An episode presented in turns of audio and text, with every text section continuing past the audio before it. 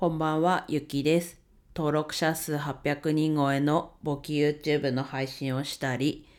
いろいろな会社の経理をやっています。今日は会社で新しいシステムが導入された時の社内教育、どうするっていうことでお話ししていきます。ちょっとね、タイトルがこう長くて、まあ、ある意味具体的ではあるんですけど、まあちょっと長いんですが、まあ実際に今自分がそういう状況なので、自分は今回こういうことをしたよという、まだこう結果としては見えてはないんですけど、こういうことしたよっていうところでちょっと共有しようかなと思います。で今回はと経理として新しい経費生産システム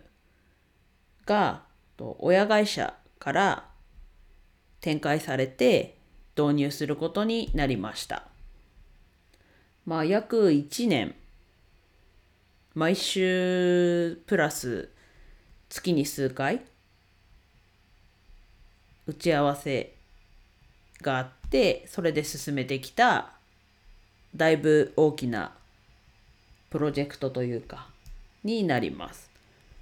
で経費生産システム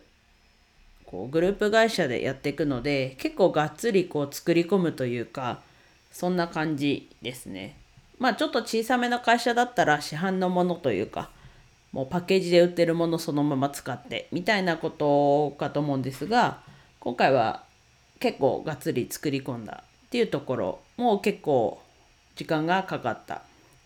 で今日のテーマとしてはそれの社内教育ということでその新しい経費生産システムもともとある経費生産システムから変わるわけなのでやっぱり慣れるまでは抵抗感がある人はあると思います。自分も最初は変化してすぐはなんだろうなちょっとやりにくいなという気持ちもありつつまあこれでいくのでねこう使いこなそうっていうふうにやってるんですがまずこう急に新しいシステムこれですってなった時に、まあ、マニュアルっていうのはそもそもその経費生産システム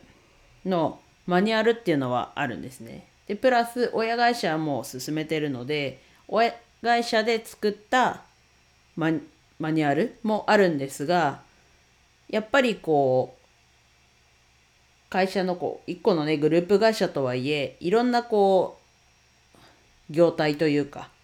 会社の特徴というかがあると思うのであとは従業員の特徴というか。まあちょっと分かりやすくというか言うとまあねなんだろう。もう会社全体がもうデスクに向かってっていう人が多いっていう会社。もしくはなんだろうな。こう店頭に立ってっていう風な営業スタイルというか。で事務方の人はデスクに座ってやるこう腰を落ち着ける時間があるというかっていう状況。まあ自分たちは後者なんですけどなのでいかに分かりやすくというか要点だけは伝えるみたいなところが目指すところかなと。そこで考えた時にまあマニュアルパワーポイントベースのマニュアルもお配りするんですけどでもやっぱり文章を読んでいくだけだとやっぱりこう頭に入ってこないと思うんですよね。なので今回はこう挑戦っていう意味でも自分が実際に操作している画面なのでポイントポイントのところにはなるんですけどなんでかゆいところに手が届くような感じではないんですがここは押さえとこうねっていうところ経費の生産の申請をするだったり承認をするだったりざっくり言うとその辺が基本使うところなのでそういうところの実際に自分が操作してる動画プラス言葉も載せつつ話したんですがそこを実験的にやる。で8本動画できたんですけど1分1分じゃないや1本動画10分超えたのあるんですけど平均だと7分ぐらいの動画なので細切れにしたっていうところも今回ポイントにした部分かなと。これ一本につなげてたらそもそも喋りながらやると言葉に詰まったりしてしまってまた撮り直したり編集したりしなきゃいけないっていうこともあったのでまず一本一本をこう場面に区切って動画を撮ったと。まあ、もちろんちゃんと喋れてたかっていうとこうやってね毎日音声配信をしてこうハキハキ話すことはできたかなと思うんですがまあ喋りもうまいかと言われたらあんまりこううまいっていう感じじゃないと自分も思うんですがまあ文章テキストベースのマニュアル読むよりは伝わるのかなという実験として自分が操作プラス声を説明をちょっとつけながらマニュアルを作ったという状況です。まあ、これがねいいのか悪いのか、まあ、挑戦ですがこの操作動画のマニュアルっていうと以前自分も自分が音声配信ね話した時はとりあえず画面のなんだろうな